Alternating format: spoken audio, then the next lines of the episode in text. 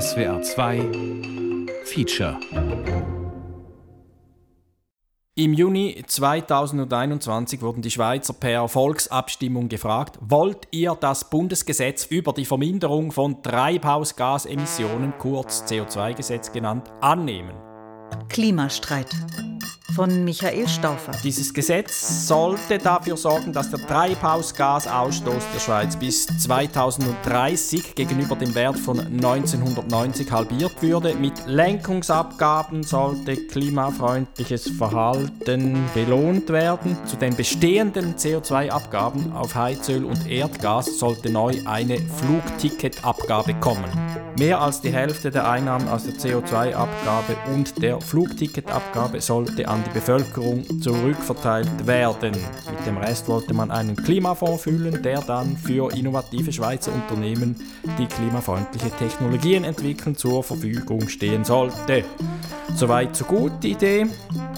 Bevor es zu dieser Abstimmung kam, wurde überall in der Schweiz sehr engagiert diskutiert und gestritten, auch in den Familien, auch in meiner Familie. Ich traf im Vorfeld dieser Abstimmung meine Eltern. Wir haben uns sofort furchtbar gestritten über meine komplett fahrlässige Haltung, in halb Europa herumzufliegen oder wie meine Eltern es nennen, herumzufurzen. Ich habe dann gesagt, ja, aber dafür würde ich ja neu völlig zu Recht 30 Franken pro Flug zahlen und ich fände das sogar gut. Meinen Eltern habe ich dann an den Kopf geworfen, sie seien Wohlstandstrottel, die auf viel zu großer Fläche wohnen würden seit 29 Jahren in einem Haus, das für zwölf Personen ausreichen würde, nur zu zweit, schlecht isoliert noch zusätzlich. Dieses Gesetz würde dann natürlich dazu führen, dass die Abgaben für CO2 sich um sicher 2000 Schweizer Franken pro Jahr erhöhen würden. Auch das fand eigentlich niemand komisch. Es kam zu einem Wortgefecht, das fast in einem Krieg geendet hätte. Mein Vater hat mich beschimpft, die Mutter hat versucht zu schlichten. Der Bundesrat und das Parlament empfahlen den Schweizerinnen und Schweizern, das CO2-Gesetz anzunehmen. Ich habe dann gesagt, ja, ich glaube, das Einzige, was klar ist, ist, dass das ganze Spiel so wie es jetzt läuft, eine Art russisches Roulette ist. Wenn wir nichts ändern, dann haben wir uns geeinigt, dass wir das Thema jetzt mal so stehen lassen. Und ich habe vorgeschlagen, dass ich später nochmal vielleicht vorbeikomme und mich jetzt selber auch noch besser informieren möchte über diese Abstimmung. Und ich habe unter anderem mit meinem Sohn und mit Professor Knutti geredet. Herr Knutti, Professor. Versucht mir einen Überblick zu verschaffen. Ich würde gerne fünf Sachen wissen von euch. Und gemerkt hat man das schon lang, oder? Ich habe also zugegeben, dass ich jetzt aufhöre, mich blind zu stellen. Aber eigentlich ist erst in letzter Zeit zum Thema geworden. Ja, hat meine Mutter auch gesagt.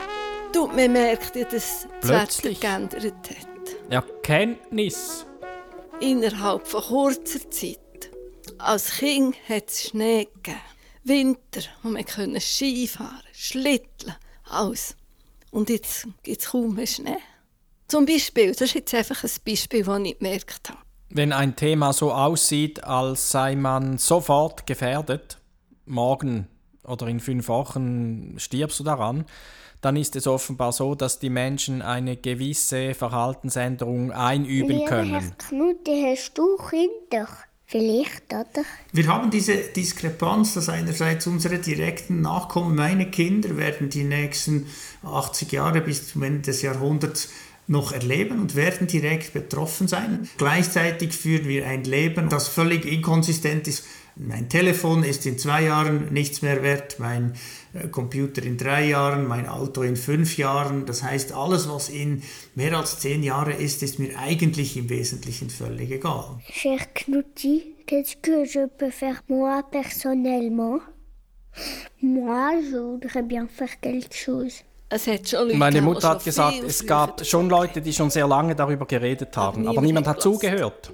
Es war nicht aktuell. nicht so aktuell Ausrede. Ausrede, Nicht so viel Ausrede. gehört, Man hat nicht so viel gehört, aber gemerkt hätte man es. Herr Knutti, was ist das Schlimmste, was kann passieren mit dem Klima? Ich möchte es gerne wissen, lieber Herr Und ich würde gerne verstehen, wieso, dass wir 40 Jahre nichts gemacht haben. Also dieser vom Mensch gemachte Klimawandel ist doch seit mindestens 40 Jahren bekannt. Verdrängen und es wäre doch sinnvoll gewesen, man hätte etwas gemacht. Keine gute Lösung.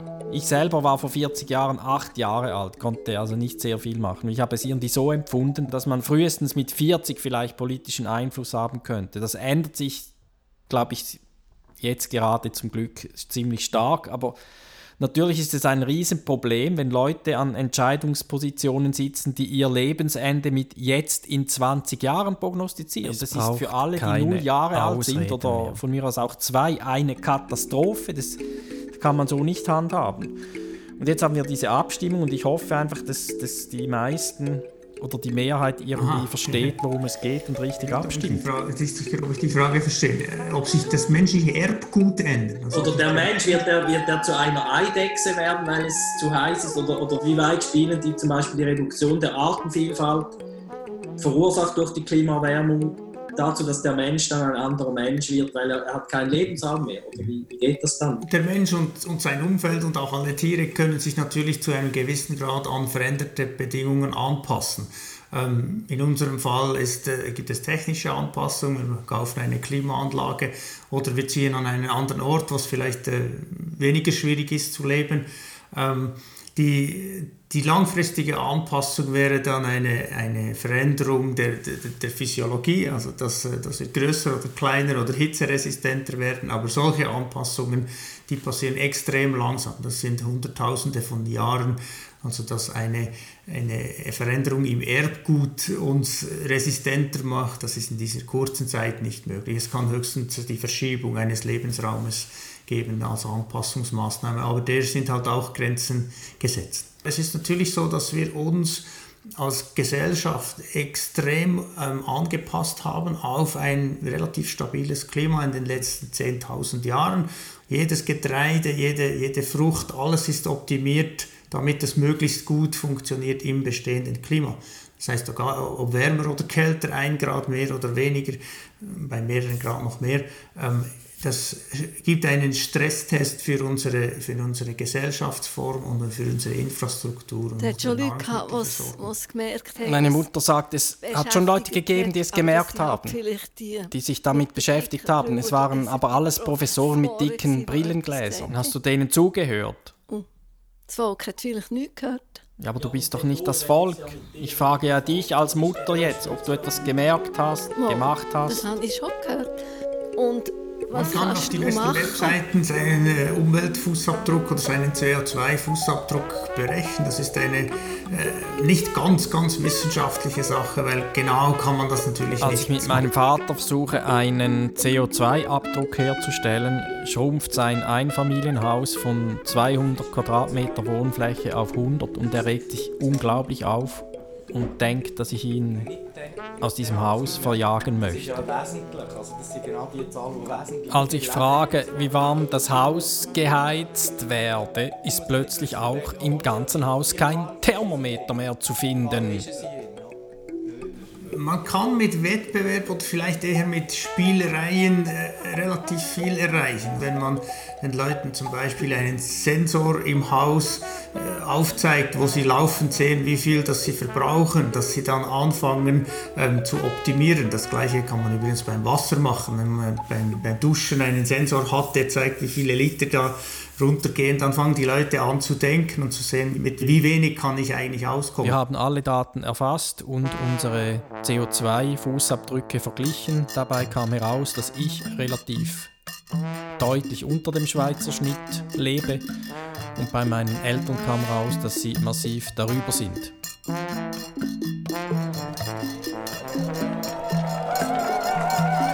Dann bin ich an eine Demo gegangen von Extinction Rebellion und äh, habe versucht, mir ein Bild zu machen davon, wie die Stimmung ungefähr ist im Volk äh, für diese CO2-Abstimmung, die wir ja vor uns haben.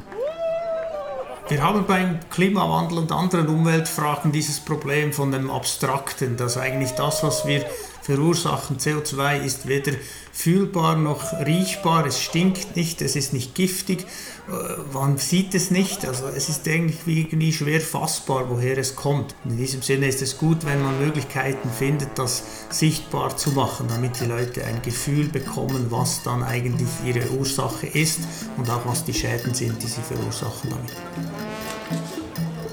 stehen an der Kaibrücke in Zürich. Es fahren Tramlinien durch, es fahren äh, Autos durch, zweispurig. Eigentlich eine stark befahrene Verkehrsachse in Zürich.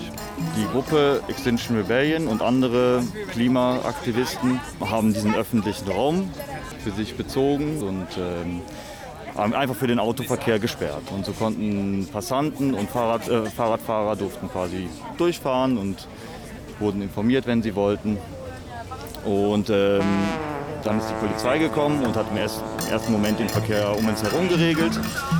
Und jetzt ist es immer weiter so passiert, dass dann erst die Polizei hat dann die Brücke gesperrt. Äh, dann sind sie mit äh, Wagen mit Gittern vorne dran aufgefahren und ein Einsatztrupp mit einer. Ich finde nicht, dass man sich strafbar macht, wenn man versucht, ein Problem zu benennen und eine Demonstration zu organisieren. Da finde ich die Haltung der Behörden eigentlich sehr, sehr fragwürdig.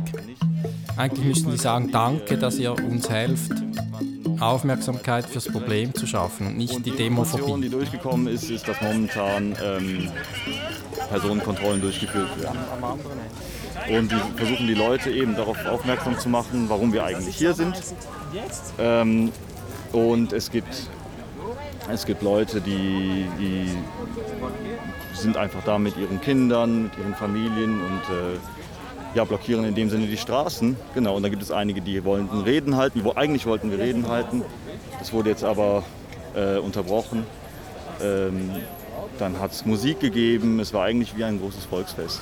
Die ganze Politikberatung und äh, Öffentlichkeitsarbeit ist ein, ein Spannungsfeld. Früher hat man oft gesagt, die Wissenschaft kann nur Zahlen liefern und den Rest muss sie der Gesellschaft überlassen. Also ich sage dann einfach, die Antwort ist 4,7 und, und, damit ist die Frage beantwortet und die Gesellschaft muss entscheiden, was sie mit dieser Zahl macht.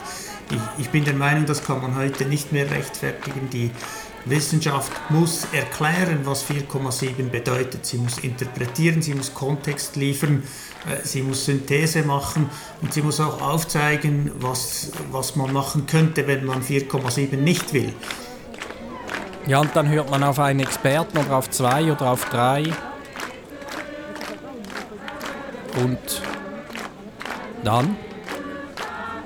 Macht man dann? Also unser Symbol von Extinction Rebellion ist eine Weltkugel und eine Sanduhr. Und das soll eigentlich symbolisieren, dass uns die Zeit davonläuft. Nicht nur der IPCC-Bericht bestätigt, dass einfach, äh, wenn wir nicht bis 2030 massiv die Emissionen zurückfahren, dass es einfach für die Menschheit extrem gefährlich wird. Und ähm, eben dafür setzen wir uns ein, dass da die Politik endlich mal was macht. Wir haben konkrete Forderungen diesbezüglich.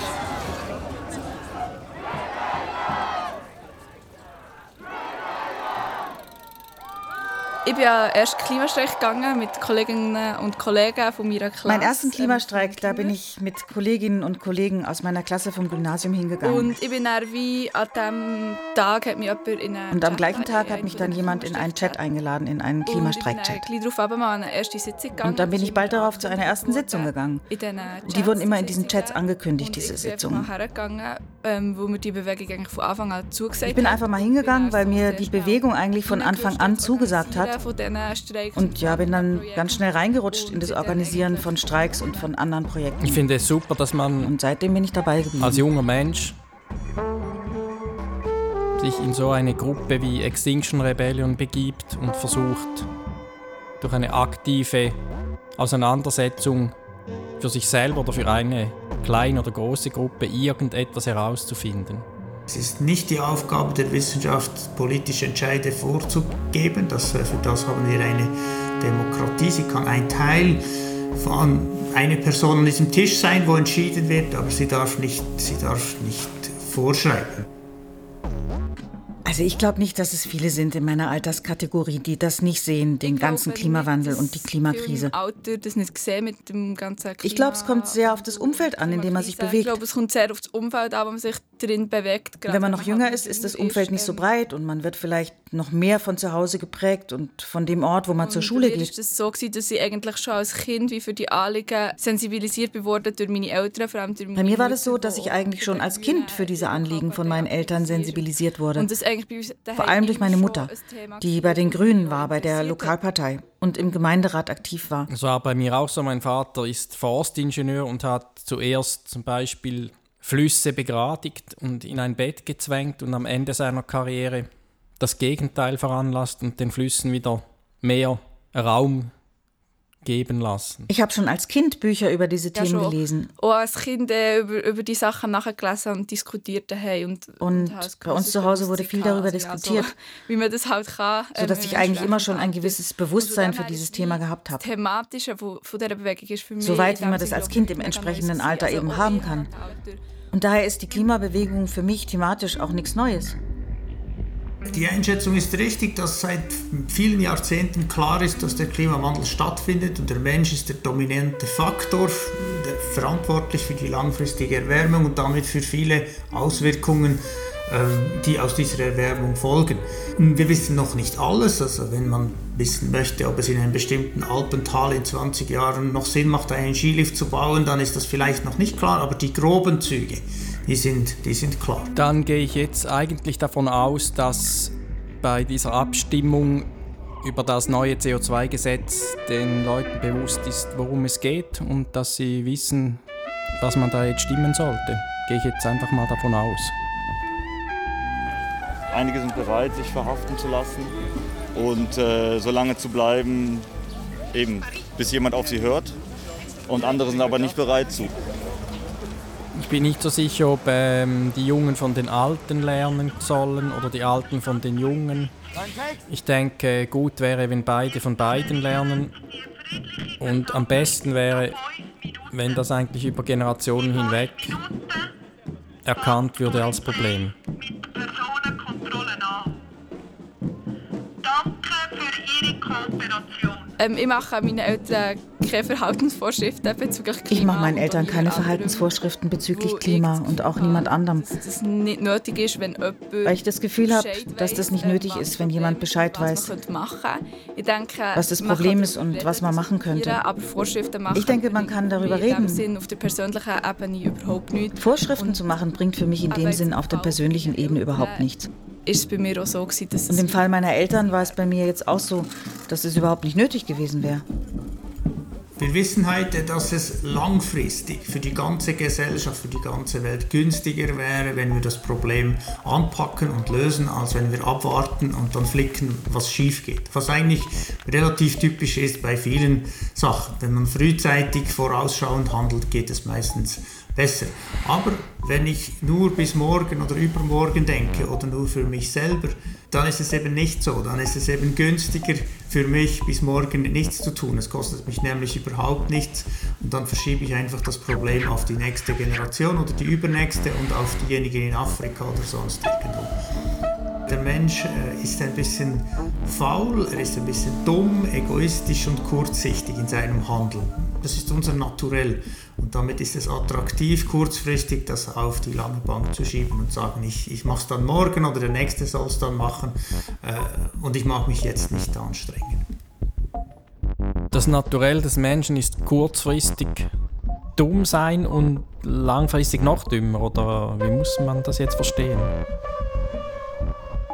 Das heißt, der Mensch hat eigentlich gar keine zeitliche Ausdehnung in seinem Hirn gespeichert. Was heißt das dann fürs Verhalten? Vermutlich heißt es eben, dass der Mensch alleine tatsächlich zu dumm ist, irgendetwas äh, umzusetzen aus sich selber heraus. Er braucht vermutlich von außen irgendeine Zusatzintelligenz. Wer könnte die liefern? Wer hilft? Viele Leute wissen über die Klimakrise Bescheid, aber machen gleich nichts, weil es halt auch... ähm, Viele Leute wissen ja eigentlich über die Klimakrise Bescheid, aber machen trotzdem ähm, nichts. Opfer kann bedeuten oder Weil nicht es Opfer auch im persönlichen Leben aber, ähm, gewisse Opfer bedeuten kann. Es gibt halt Veränderungen. Also Wobei sich Opfer, mit dem befasst, das ist vielleicht das falsche Wort.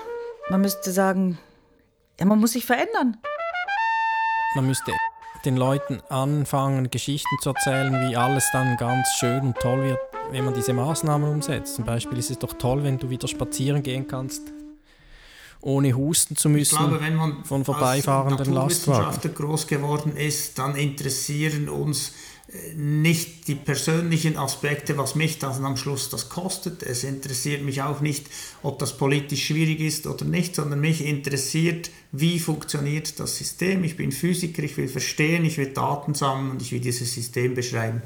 Viele von uns, ich inklusive, haben auch nicht dieses Gebiet gewählt, weil sie die Welt retten wollen. Also ich persönlich finde das äh, schon ein Ziel, also die Welt zu retten. Ich möchte eigentlich die Welt schon retten, statt ähm, einfach nur zuschauen oder ich möchte nicht schuld sein, wenigstens nur zugeschaut zu haben. Unsere Motivation ist weder möglichst viel Staat zu schaffen und Steuern äh, zu erheben, noch ist es die Motivation, jetzt die Retten, Welt zu ändern, nicht ändern. die ganzen Werte der Menschen zu hinterfragen. Doch, hinterfragen Wir versuchen die. Grundlagen zu liefern, damit die Menschheit, die Gesellschaft eine möglichst informierte Entscheidung Ich glaube, die Wissenschaft muss noch deutlicher auch sich selber hinterfragen in ihrer Rolle. Es reicht nicht mehr, Vorschläge zu machen und dann zu sagen, ja, aber verantwortlich Doch, ihr seid nicht. verantwortlich für die Umsetzung, sonst müsst ihr uns ja gar nichts erklären. Ja. Kann man so denken?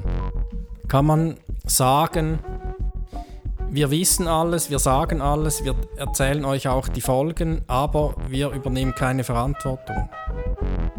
Kann man das sagen? Oder kann man sagen, wir wissen nichts, uns wurde alles gesagt, uns wurde auch gesagt, was passiert, wir tun nichts. Kann man das machen? Kampf- oder Fluchtreaktion. Kampf- oder Fluchtreaktion. Das ist etwas, was wir sehr stark besprechen. Das ist etwas, was wir in unserer Klimastreikbewegung sehr oft mega besprechen. wichtig wahrnehmen.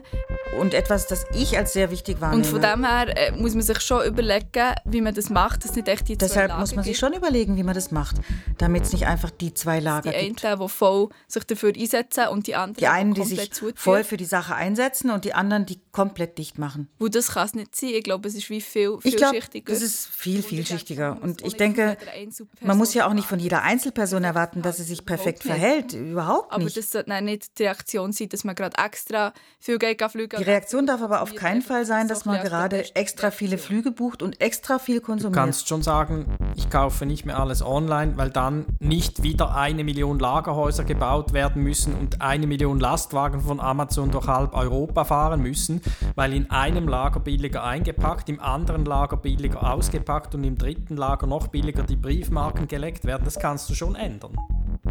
Die größten Hebel, die wir persönlich haben, sind ganz klar im Bereich des Wohnens, im Bereich Verkehr, sowohl Auto als auch äh, Fliegen. Und dann beim Einkaufen, beim Essen, Fleisch, tierische Produkte. Wir können natürlich mit unserem Verhalten im, im Wählen und Abstimmen und uns einsetzen dafür, dass es einen Preis auf CO2 gibt oder verbindliche Regeln für alle, können wir versuchen, das System so zu steuern, dass wir auch dort einen Einfluss haben, wo wir vielleicht nicht direkt äh, et- etwas kaufen in diesem Es gibt einige, die natürlich erstmal sehen, dass ihre Freiheit beschnitten wird und dann äh, wütend werden. Und ähm, eigentlich versuchen wir natürlich mit den Peacekeepers, die wir haben, mit den Leuten auf die zuzugehen und mit denen dann die abzuholen, weil emotional über eine Sache zu entscheiden ist meistens keine gute Entscheidung. Ähm, eben, da gibt es die, die, die recht sauer sind. Dann gibt es Menschen, die das einfach neutral sehen. Jetzt haben hier einige gesehen, die recht sauer waren, dass die Polizei das gesperrt hat. Und dann gibt es aber Leute, die da sehr unterstützend sind, die sagen, super, dass ihr das macht, das ist das, was es braucht. Es ist von allem was dabei. Wir haben leider halt keine Zeit mehr, jetzt äh, politische Instanzen durchzugehen und dauernd auf irgendwelche Vetorechte zu warten. Ähm, der Klimawandel ist halt eine akute Sache, die, die uns wirklich bedroht. Ich weiß, die Menschen sehen das nicht. Es ist Zeit, was Das zu tun. wäre vielleicht auch mal eine Maßnahme. Bei der nächsten Abstimmung muss man vielleicht zuerst mit Peacekeepern auf diese Klimaschutzverweigerer zugehen, weil die haben jetzt einfach rumerzählt, es wird alles teurer, stimmt gar nicht, es wird noch viel teurer, wenn ihr nichts macht. Wenn ihr nichts macht, dann könnt ihr eure Steilhangkühe dann benutzen als, weiß ich nicht, als Lawinenverbauung. Man darf eigentlich nicht äh, Bevölkerungsschichten gegeneinander ausspielen. Das ist dumm. Also man kann nicht sagen, die einen sind dumm und lehnen alles ab und die anderen sind klug und verstehen alles. Das geht nicht. Wenn man nicht alles weiß, muss man sich eingestehen, dass das, was man weiß, schon ausreicht, um etwas zu tun. Das Wissen oder das Erarbeiten von Wissen ist immer graduell. Wir wissen mit fast hundertprozentiger Sicherheit, dass der Mensch der dominante Einfluss ist auf die langfristige äh, Klimaerwärmung und damit auf viele Folgen, die wir beobachten. Äh, Wenn es auf die Details kommt, dann ist es noch nicht ganz alles klar. Die Auswirkungen auf Biodiversität, auf Landwirtschaft, auf Krankheitserreger ist es viel komplexer. Aber ich würde argumentieren, wir wissen genug, um Entscheide zu treffen. Und es wäre sinnlos zu argumentieren, dass man abwarten müsste, bis man ein vollständiges Verständnis hat, bis man etwas entscheidet. In der Realität macht man das nie. Also ich entscheide jeden Tag über ganz viele Sachen unter hohen Unsicherheiten. Das Wetter ist unsicher. Ich entscheide mich zu heiraten, obwohl das alles unsicher ist. Und ich habe nie das Gefühl, ich müsse ein vollständiges Verständnis haben, bevor ich etwas mache. Wir müssen versuchen, das, was wir wissen, optimal zu nutzen, um eine langfristige Du musst auch nicht Entscheidung wissen, zu treffen. wenn du zum Beispiel eine Überschwemmung siehst und von deinem Haus ist der Keller im Wasser, dann musst du auch nicht darauf warten, bis das ganze Haus versunken ist, um zu merken, dass Hochwasser nicht so gut ist. Also was sagt der mir, der Stauffer, du bist jetzt 80, Lebenserwartung, die du noch hast, hast du schon überschritten, also ähm, eigentlich schon zu alt. Ja, mein Vater sagt, sagen, also, ich muss nichts mehr machen, weil ich schon zu alt bin. Nein, Also die- das ist ein Problem. Jetzt haben wir schon wieder Streit. Wir wollten doch etwas lernen. sagen, ja, was machst du jetzt? Ja, du hast jetzt die Nein, das ist doch keine gute Idee, dass wir uns jetzt wieder einfach Vorwürfe an den Kopf werfen. Das reicht nicht. Ja, das ist dumm gelaufen. Erledigt. Das ist dumm gelaufen in der Zweiten Weltkrieg, wo die Kultur Ja, wie der Zweite Weltkrieg dumm gelaufen. Oder? Das ist kein dumm Das, das geht doch nicht, kannst du doch nicht sagen. nicht Nur weil es dumm gelaufen ist. Ja, da müssen wir nicht mehr drüber reden. Das Also wer soll denn, wer soll denn etwas machen? Also mit Die, 15 was- Prozent haben wir schon herausgefunden, wo Also wenn alle Rentner, also wenn 15% das sagen, Ja. es ist dumm gelaufen, ich mache nichts mehr, das geht doch nicht. Das finde ich keine Haltung. Wer soll ist was das ein machen? klarer Fall. Wenn Nein, das ist nur- überhaupt kein klarer Fall, weil auch Also wenn die nichts machen und weiter verpesten, wird es auch nicht besser. Egal, ob sie machen eine Sekunde oder drei leben, es wird immer die- Besser wird es nur, wenn sie nichts mehr machen. Besser wird es, wenn die, Die Jüngeren, Alten die, die müssen noch nicht etwas vor sich jetzt überdenken, wie die Situation Ich habe ist. keine psychischen Probleme wegen der Klimakrise, aber ich habe menschliche Probleme, weil ich, mit, weil ich habe Angst, ich mache mir Sorgen um, um das Leben meines Kindes zum Beispiel. machen, Papa, Papa. Gut. Und die, die, du wie hast kann man die motivieren, dass sie finden, Ja. dass sie Ja, die sind schon motiviert, die musst gar Okay. nicht Wer tut was, Was wer tut nichts, warum tut jemand etwas, warum tut jemand Die nichts, sollen alle etwas tun, soll niemand etwas tun, soll man aber einem bestimmten Alter nichts mehr tun müssen. Ich habe es versucht, wieder mit meinem Vater als Abstimmungsvorbereitung wieder darüber zu sprechen, aber es ist komplett ausgeartet. ist schon so, aber oder, wenn ich sage, ich habe zwei Kinder, dann Sarkasmus. Aber ich finde Sarkasmus eigentlich keine gute Lösung. Insbesondere wenn man Kinder hat, kann man ja dem nicht gegenüberstehen und sagen, mein lieber Sohn, ich habe 50 Jahre nichts gemacht hier, deswegen lebst du jetzt in der Wüste. Es ist relativ oft so, dass äh, ältere Leute auf äh, zu viel Wohnraum wohnen, weil sie einfach immer dort waren. Wohnen muss ich irgendwie. Ich kann nicht im Zelt oder im, Mama, du musst auch nicht ins Zelt. Es würde reichen in eine kleine Wohnung. Ähm, Das ist sicher ein Problem, aber mehr noch als, der, als die Fläche ist natürlich das Problem, wie man das Ganze äh, beheizt. Also wenn das Haus gut isoliert ist und eine Wärmepumpe hat, dann ist es vielleicht nicht so tragisch. Das Haus kann durchaus äh, Ich ohne bin wieder mitten in Verhandlungen mit meinen Eltern, die kleiner wohnen sollen und ich soll weniger reisen. Das typische Muster äh, von den jungen Menschen, die zu viel reisen, ist bekannt. Äh, reisen ist Ja. attraktiv, insbesondere wer Geld hat, reist gerne. Ja. Das gilt sowohl für Auto als auch für, für Flugreisen. Und wir wissen natürlich, Flugreisen ist Ausrede, Ausrede, die effizienteste Ausrede, Möglichkeit, Ausrede. äh, CO2 zu verbrennen. Ja gut, aber das kannst jetzt, wenn du das so sagst, oder? Das ist natürlich ein bisschen provokant. Ja, jetzt bin ich auf dem Niveau Ausrede, Ausrede. Das ist alles logisch, aber nicht gut für mich, sage ich dann. Es ist logisch, aber nicht gut für mich. Und wir stecken voll so in einer Moraldiskussion. Du sollst das nicht, dafür tue ich das nicht. Ja, aber das ist es, da kommst du nicht drum herum. Das ist ein moralischer Diskurs. Ich denke nicht, das Ziel muss sein, Ich denke nicht, dass das Ziel im Kampf gegen die Klimakrise sein muss, dass alle Leute jetzt durchdrehen und das Gefühl haben, es gibt nichts Wichtigeres mehr in ihrem Leben als die Klimakrise. man rein von einer logischen Perspektive sagen, mal, es gibt Und gleichzeitig muss man von der logischen Perspektive her schon sagen, doch, es gibt momentan nichts Wichtigeres Ich glaube, eine gewisse Angst vor der Klimakrise ist blöd gesagt gar nicht so schlecht. Es muss nicht, natürlich nicht eine Angst sein, die das ganze Denken beeinflusst. Das darf wo natürlich keine Angst sein, die das ganze Denken beeinflusst und die Leute in ihrem Alltag jetzt einschränkt. Überhaupt nicht. Aber überhaupt nicht. Aber ich glaube, man muss sich einfach der glaub, Gefahr man muss bewusst sich sein einfach der Gefahr bewusst sein, die ein Nichthandeln mit sich bringt und davor einen gewissen Respekt haben. Ausrede, Ausrede, Ausrede, Ausrede, Ausrede. Mein Vater hat ein Auto, das er nicht verkaufen will, obwohl es vermutlich eine ziemliche Energieschleuder und Trägschleuder ist. Sein Argument ist, wenn er das Auto verkaufen würde, dann würde sofort ein anderer das kaufen, noch mehr und noch schneller damit rumfahren. Ja, meinetwegen, oder? Ja. Du willst nicht dein Auto verkaufen, es ist ein anderer schneller damit rumfährt und mehr Benzin. Wenn schon, müsste er das Auto eigenhändig äh, zerstören, die Zylinderköpfe anbohren und dann entsorgen. Nicht, dass es nochmal in den Gebrauchtwagenmarkt zurückfindet. Das müsste er tun. Ich kann nicht aus wissenschaftlichen Argumenten sagen, was jemand tun muss. Die Forschung kann einfach sagen, äh, schauen Sie, da sind zwei oder drei oder fünf verschiedene Szenarien. Sie können das Haus verkaufen, Sie in eine kleinere Wohnung, Sie können das Haus Die größte sanieren, Angst, die ich persönlich habe, ist, dass man das die diese entsprechenden Prozesse, die irgendwann in Gang kommen, vermutlich nicht mehr so schön einzeln wieder stoppen kann. Es wird oft ja von Kippmomenten geredet. Das heißt, wenn etwas ein bestimmtes Niveau überschritten hat, ist es nicht mehr rückgängig zu machen und eskaliert. Für mich ist das schon ein Für mich ist das schon die wichtige Frage.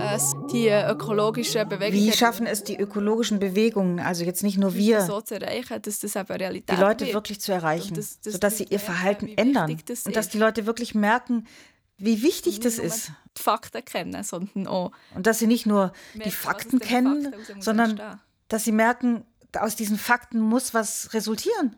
Der Mensch ist so unglaublich vielfähig, wenn er unbedingt will, wenn er begeistert ist von einer Sache, da, dann sind erstaunliche Sachen möglich. Aber es muss irgendwie, das, das, das Klickelement muss da sein, dass ich das Gefühl habe, ja, genau, das will ich. Oder? Lieber Herr Knutti, wo kann man den Klimagas jetzt her tun? Ich würde es gerne wissen, lieber Herr Knutti. Das CO2 ist äh, gut durchmischt in der Atmosphäre mit allen anderen Gasen. Äh, das heißt, man kann es nicht einfach e- einsperren. Man kann es natürlich äh, einfangen und binden. Das ist eine Technologie, die im Moment äh, in den Kinderschuhen steckt. Wahrscheinlich ist sie nötig am Schluss, um Restemissionen zu kompensieren aus der Landwirtschaft, die wir nicht vermeiden können. Aber für alles andere ist es viel günstiger, das gar nicht erst auszustoßen. Wir, der Klimastreik, wir wollen ja nicht, dass die Leute verzweifelt sind. Der Klimastreik wird, glaube nicht, dass die Leute verzweifelt sind. Sondern ich glaube vielmehr daran, dass der Klimastreik eben eine Antwort auf die Verzweiflung über die Klimakrise liefert, die ganz viele Leute spüren. Verzweiflung für Klimakrise, auf wo ganz Man fühlt sich als. Einzelperson machtlos, weil nichts geschieht und hat keine Möglichkeit, irgendwas zu bewirken. Ich glaube, die Rolle vom Klimastreik ist Hoffnung zu geben. Und das haben wir im letzten Jahr ähm, glaub, sehr, bei sehr vielen Menschen können machen Ich glaube, die Rolle des Klimastreiks ist, Hoffnung zu geben. Und das konnten wir im letzten Jahr bei sehr vielen Menschen tun.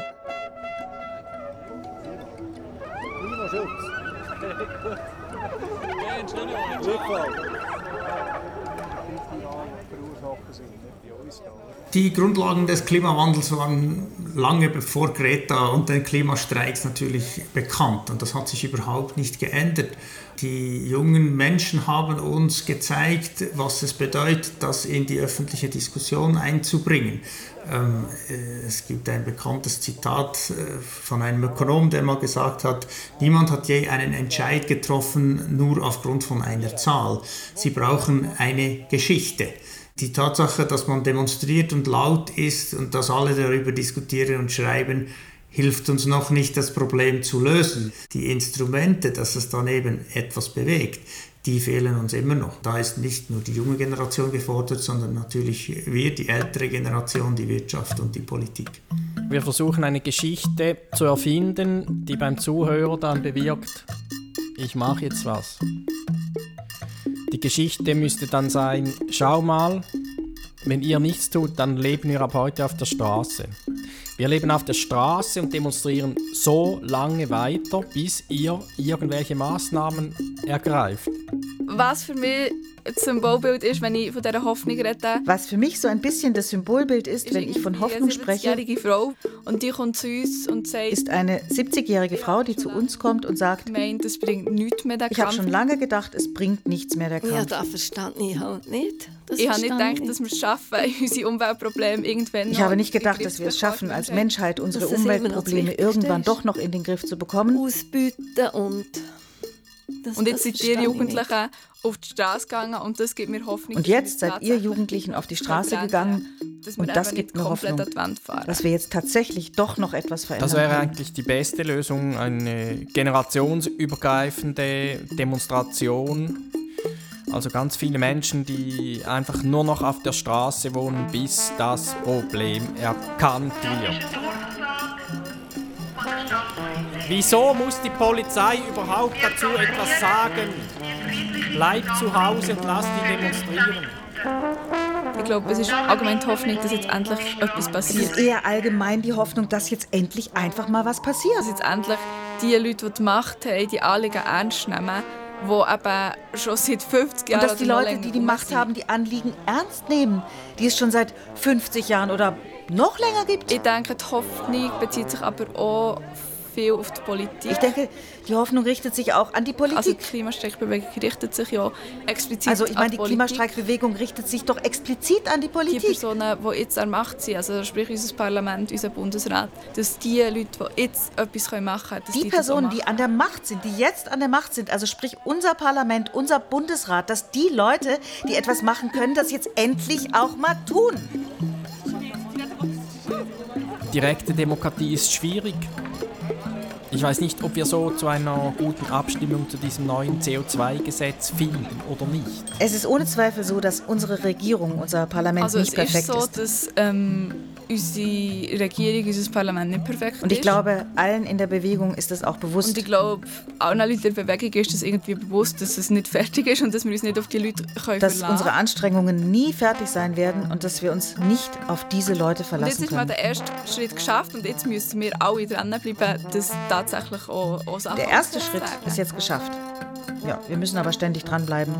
Haben unsere nächsten Projekte, wo wir weitermachen und weiter versuchen, das Parlament und die Regierung unter Druck zu setzen. Wir haben unsere nächsten Projekte, wo wir weitermachen und weiter die Parlament, die Regierung unter Druck zu setzen, aber nicht nur das Parlament und die Regierung, sondern auch gewisse Firmen, Und auch Banken gewisse und Firmen, so weiter. Banken und so weiter wollen wir zum Handeln bewegen. Und natürlich auch versuchen, das gesellschaftliche Bewusstsein ähm, zu stärken, uns noch mehr zu vernetzen und so weiterzumachen. Und natürlich versuchen wir das gesellschaftliche Bewusstsein weiter zu stärken und uns noch mehr zu vernetzen und möglichst lang weitermachen Der erste. Schritt äh, war getan und per Zufall kam fast gleichzeitig, wie das Bewusstsein für die Klimakatastrophe wuchs, eine andere Katastrophe, nämlich die Corona-Katastrophe dazu und hat quasi diese Klimakatastrophe komplett zugedeckt als Thema. Und kein einziges Medium hat in den letzten 18 Monaten ernsthaft versucht, über das Klima zu schreiben. Corona ist ein Furz, wenn ich es mit den Folgen des Klimawandels vergleiche, der ein Orkan werden wird. Furz gegen Orkan. Das Verneinen von, von solchen Fakten ist ganz natürlich und es trifft nicht nur beim Klimawandel zu. Wir, wir sprechen von fünf oder sechs Stufen der Verneinung. Die erste Stufe ist, dass man sagt, Klimawandel gibt es nicht. Die zweite Stufe Zweite wäre, Stufe. vielleicht gibt es das, aber wir sind nicht äh, Ursache davon. Die dritte, Dritte Stufe, Stufe. wenn wir doch Ursache sind, sagt man, äh, es ist nicht so schlimm. Die vierte, Vierte Stufe, Stufe. ist, dass man äh, das gegen andere Sachen ausspielt und sagt, ja, aber es ist zu teuer und ich kann nicht und, und mein Nachbar ist noch schlimmer und so weiter. Fünfte und die fünfte Stufe. Stufe wäre dann, dass man sagt, es ist sowieso alles verloren, ich kann nichts mehr tun. Sechste Die optionale sechste Stufe ist, dass man den Experten sagt, ihr hättet uns früher warnen sollen. Wenn der Arzt mir sagt, schauen Sie, äh, Sie sind zu dick, Nein, nein. Sie sollten endlich etwas tun oder weniger Alkohol. Bin ich dick? Ähm, Herr Professor, was ist die ich normale. Reaktion? Die, die, das erste ist, dass ich sage, ich ich bin nicht dick. Das, äh, wie der Obelix das sagt. Herr Doktor, Das zweite, die dick. Stufe 2 wäre, dass ich sage, ich kann nichts Kann auch dafür. nichts es ist dafür. Vererbung oder ich habe schwere Knochen, was auch immer. kann nichts dafür, Herr Das Doktor. dritte wäre, wenn ich doch etwas dafür kann, ähm, es ist nicht so schlimm, oder? Es macht doch nichts, wenn ich ein bisschen dick bin. Ähm, das nächste wäre dann, dass ich sage, ja, aber ich habe halt Stress äh, und ich habe schon alles versucht und die, die Diät ist anstrengend und so weiter. Oder mein Nachbar ist noch dicker. Und die letzte Stufe wäre dann das Aufgeben, dass man Nein, sagt, ich will kann, nicht aufgeben. Ich, hab, ich will ich geht eh nicht, also lasse ich es einfach. informiert sein und gut abstimmen. Warum macht man das? Man sagt das, weil man nicht sich eingestehen will, dass man eigentlich falsch liegt. Das Einzige, was man tun sollte, ist, dass man sagt, ja, Herr Doktor, Sie haben recht. Ich ja, Herr muss Doktor, mein Sie Leben haben ändern. recht. Ich muss mein Leben Also ändern. zu Greta Thunberg, ich glaube... Also zu Greta Thunberg, glaube ich, sie ist gleichzeitig Fluch und Segen. sagen im Sinne von, dass sie die ganze Bewegung gestartet hat und dass sie den Mut gehabt hat, mit ihrem Schild vor das schwedische Parlament zu hocken. Segen im Sinne, dass sie die ganze Bewegung gestartet hat und dass sie den Mut gehabt hatte, sich mit ihrem Schild vor das schwedische Parlament zu setzen und die Idee mal endlich in die Welt zu tragen. Und ich glaube, Greta Thunberg ist auch eine sehr beeindruckende Persönlichkeit. Und ich glaube, Greta Thunberg, Greta Thunberg ist auch Fluch eine in sehr beeindruckende Persönlichkeit. Sie viel Aufmerksamkeit auf sich zieht. Sie ist aber auch Fluch. In dem Sinn, dass sie viel Aufmerksamkeit auf sich zieht und die Gefahr besteht, dass nur noch ihre Aussage als richtig betrachtet wird. und nicht die Aussagen der ganzen Greta Bewegung. Es gibt einfach Greta und sonst nicht mehr so viele. Figuren. Und wenn Greta etwas sagt, dann nehmen es die Leute ernst und bis jetzt macht sie es ja auch sehr gut. bis jetzt macht sie es ja wie sehr gut. Aber falls sie jetzt mal etwas sagen würde, mit dem wir wirklich nicht einverstanden sind, jetzt mal irgendetwas würde rauslassen wo halt Mehrheit der Bewegung nicht einverstanden ist, dann hat man ja dann überhaupt keine hat man ja überhaupt keine Etwas Macht, da irgendwas zu erwidern oder zu korrigieren, auch wenn das zum Glück bisher noch nicht passiert ist. Man hat sich völlig jetzt auf eine Person eingeschossen und kann, wenn man diese eine Person diskreditiert, die ganze Sache diskreditieren. Deswegen wäre es gut, es gäbe weltweit 58 Gretas mindestens. Eine ist zu wenig. Liebe Greta, wenn du das hörst, dann ähm, wäre ich froh, du machst bei deiner nächsten Welttournee oder Europatournee wählst du quasi auf jedem Kontinent mindestens fünf Gretas oder Gretos zusätzlich aus, damit ihr euch das ein bisschen aufteilen könnt.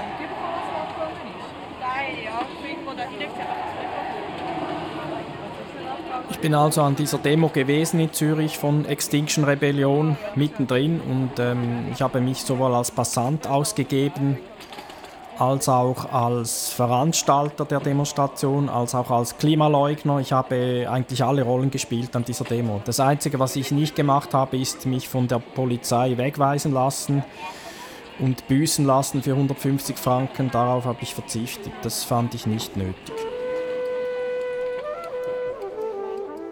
Also die erste Frage an dich ist, äh, wo wohnst du, in, in, auf wie viel Quadratmeter, welche Heizung hast du ähm, und, und gibt es äh, Pläne oder hast du schon irgendetwas unternommen, um, um dein Haus äh, möglichst sauber äh, zu Also beheizen? ich wohne in, einer, in einem Mehrfamilienhaus. Wir wohnen in einer Vierzimmerwohnung zu dritt. Die Wohnung ist 100, ich glaube 120 Quadratmeter groß und sie wird von einer Pelletheizung beheizt. Klima. Bezüglich Flächenbedarf bist du relativ vorbildlich. Ähm, Holzheizung ist im Sinne von CO2 nachhaltig, weil es ein nachwachsender Rohstoff ist. Bezüglich äh, Luftqualität nicht ganz äh, unbedenklich. Ähm, wäre vielleicht langfristig äh, eine Möglichkeit, das durch eine Wärmepumpe zu ersetzen. Die nächste Frage wäre, ähm, hast du ein Auto? Wie viel, wie viel Auto fährst du? Und was für ein Auto ist es? Ja, ich habe einen alten Ford Fusion, Ja. heißt der, Ja. Diesel. Und ich fahre Ja, damit viel, pro Jahr ja. vielleicht 10.000 Kilometer. So grob würde ich sagen, bist du wahrscheinlich im Durchschnitt. Ähm, du müsstest dir überlegen, ob du nicht ohne Auto leben könntest oder mit einem wesentlich effizienteren, moderneren Auto, mit einem Hybrid oder mit einem Elektroauto. Ähm, das Elektroauto ist nicht ganz, ganz ohne Nebenwirkungen natürlich, aber es ist wesentlich besser bezüglich dem Umweltfußabdruck. Ich kann ohne Auto. Ich kann ohne Auto, ich kann ohne Auto, ich bin ohne Auto auch ein Mensch. Das ist nicht das Problem.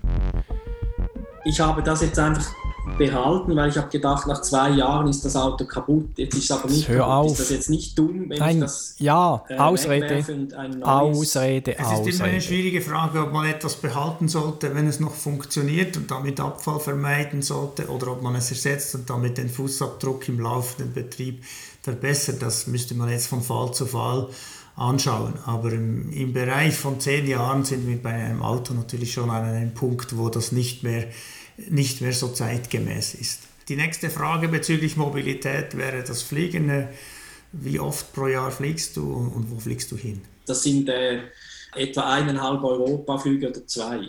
Also du bist irgendwo bei vielleicht 4000 Kilometern pro Jahr, das heißt du bist äh, leicht unterhalb von dem Schweizer Durchschnitt, der glaube ich bei 5000 und etwas Kilometern ist. In diesem Sinne bist du besser als viele anderen, aber du bist natürlich immer noch hoch. Die Schweizer fliegen viel, äh, sie, sie fliegen deutlich zu viel ähm, und in diesem Bereich gibt es eigentlich nur eines, weniger fliegen, weil es gibt keine technisch saubere Alternative im Moment. Ähm, du musst einfach den Zug nehmen oder musst dir vielleicht überlegen, ob du gar nicht hingehst. Ein Teil der Flüge ist beruflich bedingt gewesen. Was soll ich mit denen machen? Auch mit dem Zug gehen und sagen, ich komme zwei Tage später, könnte mir vier Hotelnächte zahlen statt nur eine. Ich glaube, wir sind heute an einem Punkt, wo wir den Mut haben müssen zu sagen, entweder ich komme mit dem Zug und ihr kommt für diese Kosten auf oder ich komme gar nicht oder ich komme eben nur virtuell. Ähm, als Wissenschaftler bin ich in vielen Bereichen schon so weit, wenn ich Anfragen bekomme für ein Projekttreffen oder um die Begutachtung von Anträgen, dann sage ich, ja, ich bin dabei, aber nur virtuell.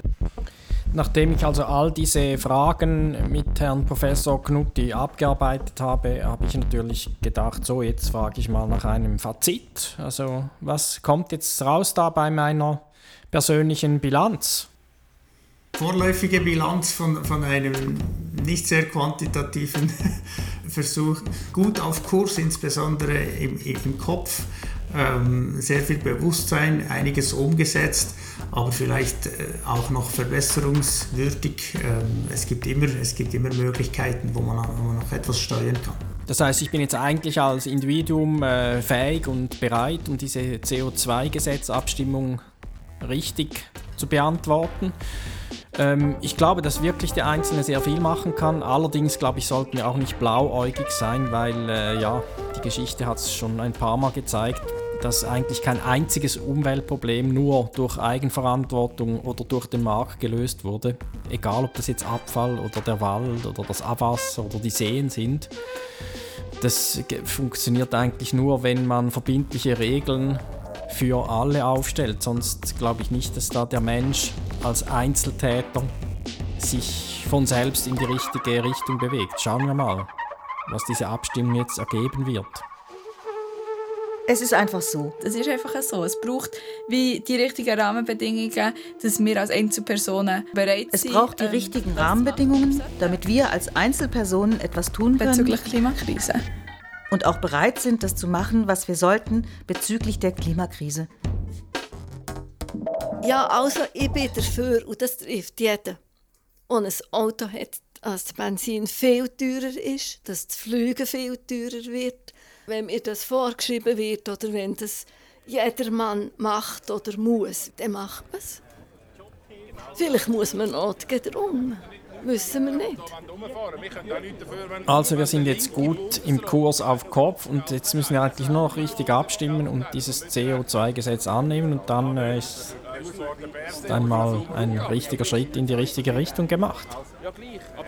Geht ihr jetzt bitte alle abstimmen, ja? Äh, Wir haben, ja, ihr habt das jetzt noch alles diskutiert. Nein, deine Frau fährt kein SUV.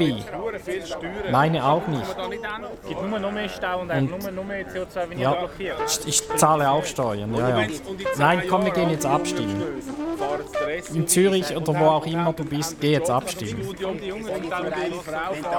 Hör auf zu jammern.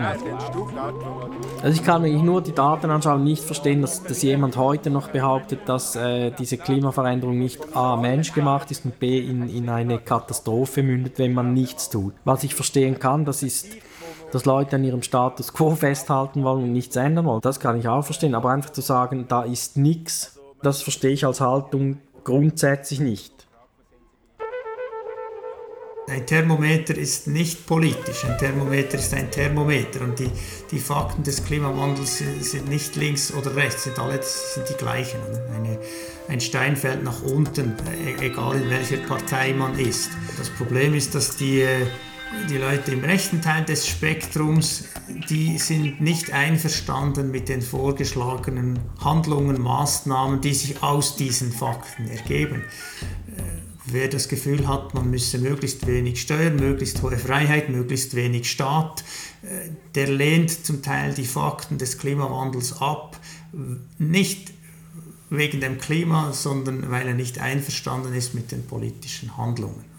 Und ich glaube, das hilft vielleicht, diese ganze Verneinungsgeschichte ein bisschen einzuordnen. Also es ist nicht eine Frage von den Fakten, sondern es ist eine Frage von Weltanschauungen, die aufeinander prallen, äh, dass die Leute realisieren müssen, dass die Welt nicht so ist, wie sie, wie sie denken, wie sie ist oder wie sie sie gerne hätten. Was man den Leuten beibringen müsste, ist, dass man sagt, ihr könnt etwas gewinnen dazu. Also dass dieser Diskurs äh, respektive das Narrativ oder wie man das auch immer nennen möchte, die Geschichte vielleicht, die Geschichte, wie man ans Ziel kommt zum Thema Klimaschutz, ähm, müsste eine andere sein, die nicht auf Zahlen und Kosten und es kostet und es kostet und du musst verzichten basiert, sondern es muss darauf basieren zu sagen, du gewinnst etwas. Was kann man gewinnen, wenn man Klimaschutz ernst nimmt? Ich kann es dir sagen, was du gewinnen kannst. Du kannst gesünder leben. Das Leben wird sogar günstiger, wenn du nicht so viel Fleisch produzieren lässt und frisst. Das Leben wird günstiger, wenn du nicht jede zweite Woche bei HM und New Yorker oder bei sonst einem Schrottkleiderladen neue Kleider kaufst. Das Leben wird für dich viel angenehmer und stressfreier, wenn du nicht jedes Jahr dein Sofa neu kaufst. Es wird ruhiger, sauberer, schöner. Der Vorwurf kommt manchmal, dass die Wissenschaft Alarmismus betreibe oder sogar, dass sie sich selber bereichern wolle. Ich kann das schwer nachvollziehen, weil die Wissenschaftler sind Wissenschaftler geworden, weil sie die Naturwissenschaften lieben, weil sie die Prozesse verstehen wollen. Ähm, wieso sollte ich ein Interesse haben, für höhere Steuern zu argumentieren? Ich verdiene nichts, wenn ich alarmistische Prognosen äh, in, in die Welt setze. Im Gegenteil, ich wäre glücklicher und das Leben wäre einfacher, wenn das Problem nicht da wäre. Dann hätten wir alle äh, ein, ein Problem weniger.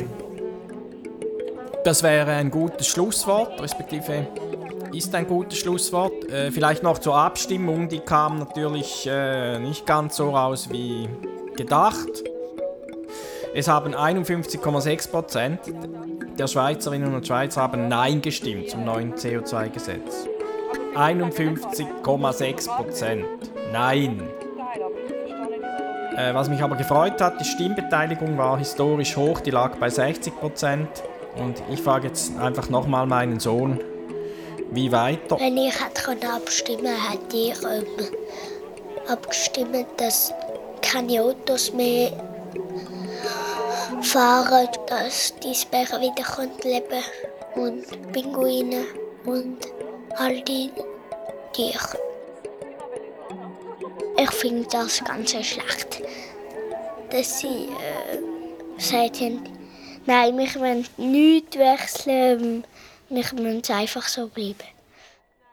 Ich finde es schlecht, sehr schlecht sogar, dass sie nicht haben wollen wechseln ist mal etwas. Ich glaube, die Leute haben alle Nein gestimmt, weil sie zu voll sind zum Laufen und zum Velofahren. Klimastreit und, ja. von Michael Stauffer. Und, Mit Professor Dr. Reto ja. Knuti, Klimaphysiker, Vater und Mensch. Saskia Rebsamen, Klimaaktivistin, Andreas Stauffer, ehemaliger Forstingenieur, Elisabeth Stauffer, ehemalige Hauswirtschafts- und Handarbeitslehrerin, Arael Stauffer, Kind. Es sprachen Michael Stauffer und Susanne Marie Wrage. Musik von Adrien Augier, Michael Stauffer und René Desalmont. Technische Realisation Karl Atteln und Michael Stauffer. Regieassistenz Wiebke Zollmann. Regie der Autor. Redaktion Leslie Rosin. Eine Produktion des Westdeutschen Rundfunks 2021.